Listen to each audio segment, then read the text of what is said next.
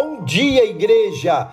A paz do Senhor! No ano de 2019, tivemos como ênfase a compaixão.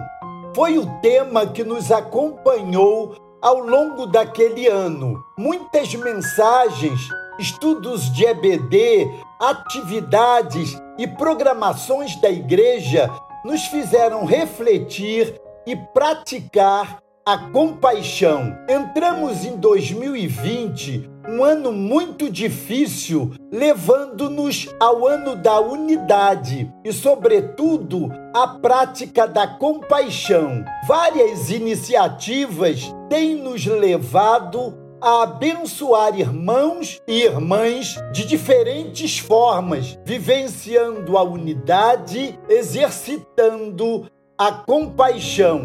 A mensagem de hoje é um desafio ao exercício da compaixão e a responsabilidade com todos os que se acham aflitos ao nosso redor. Vamos conhecer essa história de compaixão trazida por Jesus em Lucas, capítulo 7, versos 11 a 17.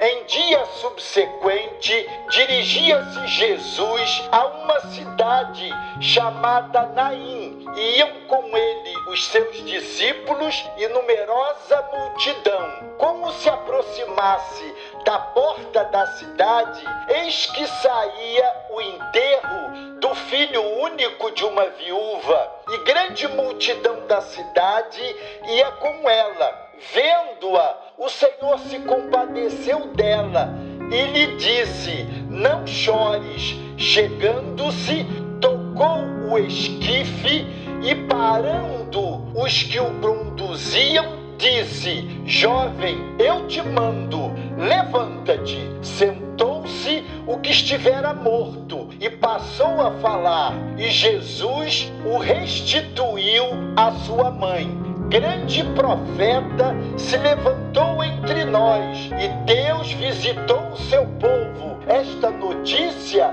a respeito dele divulgou-se por toda a Judéia e por toda a circunvizinhança. O texto lido mostra Jesus em Naim, ressuscitando o filho único de uma viúva. No dia seguinte, a cura do servo do centurião. Aqui fica evidente a compaixão de Jesus levando vida ao que estava morto.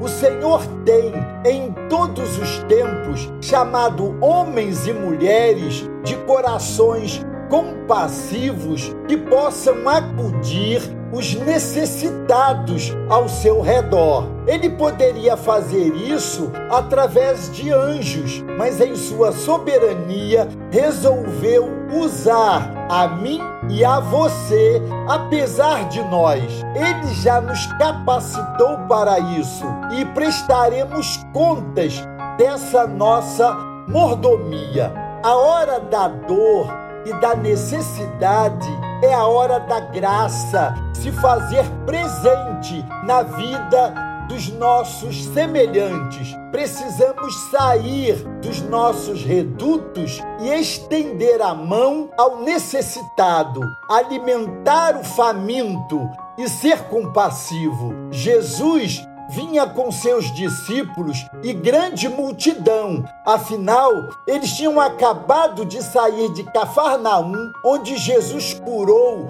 o servo de um centurião que estava à morte. Muitos seguiam a Jesus por causa daquela cura. Eles vinham celebrando, celebrando a vida, a esperança, a alegria, a saúde, a libertação do jugo e a possibilidade que se revelou real. Amados, somos o povo da esperança e da bênção. O Senhor está requerendo de nós a mesma íntima compaixão com a qual ele acudiu aquela pobre viúva que acabava de perder seu único filho. Convém salientar que naquela época não havia nenhum sistema previdenciário.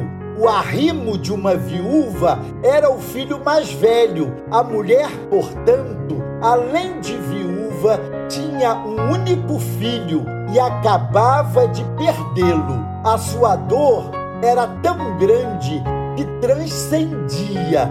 Não havia palavras que pudessem descrevê-la. Era o fim da linha. A compaixão do Mestre enxerga e sente a dor da perda, da desesperança e do desamparo profundo. Alguém já disse que compaixão é a dor do outro em meu coração. Foi isso que aconteceu. A dor daquela mulher tocou as profundezas de Deus e a vida prevaleceu.